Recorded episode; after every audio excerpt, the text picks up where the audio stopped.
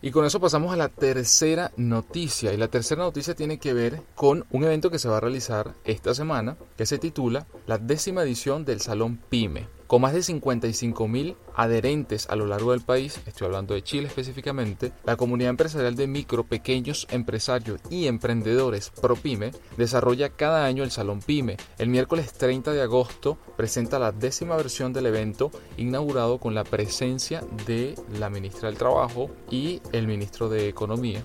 La actividad se desarrolla en el Centro de Extensión de la Universidad Católica de Chile desde las 8 de la mañana e incluye la participación de una treintena de relatores quienes abarcan temáticas como el marketing digital, ventas, talleres de financiamiento, liderazgo y exportación, entre otros. Y la muestra de 50 stand de atención a cargo de instituciones y organismos relacionados al quehacer del emprendimiento y de empresas de menor tamaño. Rodrigo Bom, director ejecutivo de ProPyme, subraya lo siguiente, abro comillas, hemos trabajado con mucha fuerza para celebrar los 10 años del Salón Pyme. La parrilla de contenidos está 100% pensada para que los asistentes puedan empaparse y vincularse con múltiples temáticas, información y conocimiento que puedan poner en práctica en sus organizaciones y así tener mayor opción de éxito en sus negocios. Fin de la cita.